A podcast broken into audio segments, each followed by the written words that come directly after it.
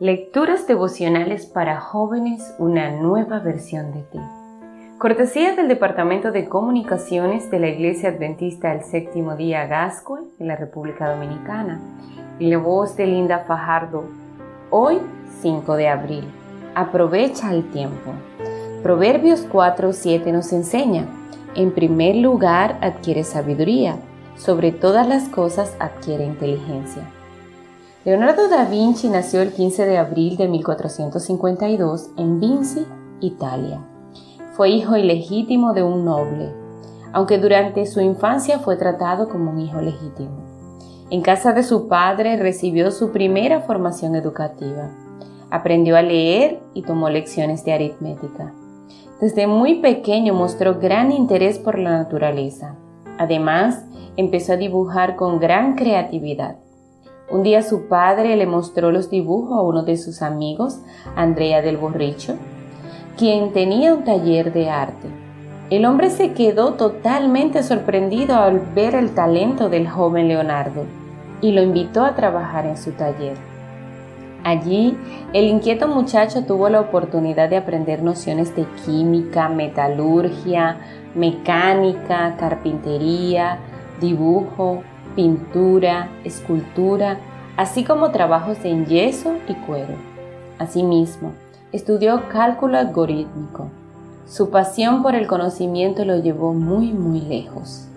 Leonardo llegó a ser anatomista, arquitecto, paleontólogo, botánico, músico, inventor, poeta, urbanista y pintor.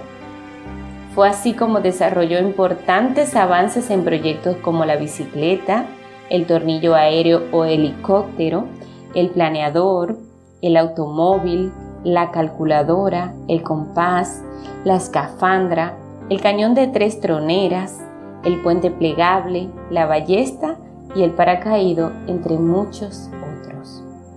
Nunca olvidaré aquella mañana en el Museo del Louvre en París, Francia cuando estuve frente a la Gioconda. Una profunda emoción recorrió mi cuerpo.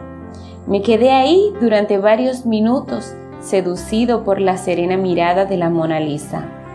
Junto a mí, la gente se arremolinaba para contemplar la célebre obra de arte.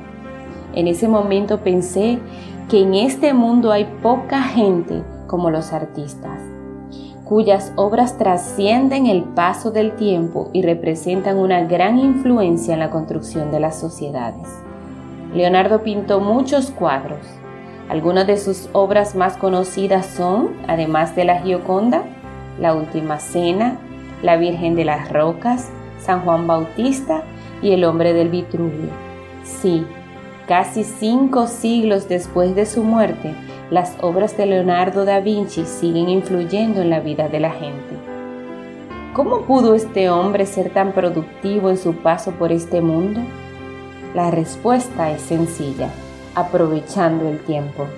De nada vale la inteligencia cuando no se sabe gestionar la vida de la mejor manera. Hoy, muchos jóvenes brillantes pierden el tiempo de una forma indignante. De esa manera, difícilmente llegarán lejos. ¿Quieres ser un profesional exitoso? Pide hoy a Dios que te ayude a aprovechar el tiempo y dale prioridad a la lectura de buenos libros. Te aseguro que te funcionará. Que tengas un lindo día y que Dios te bendiga.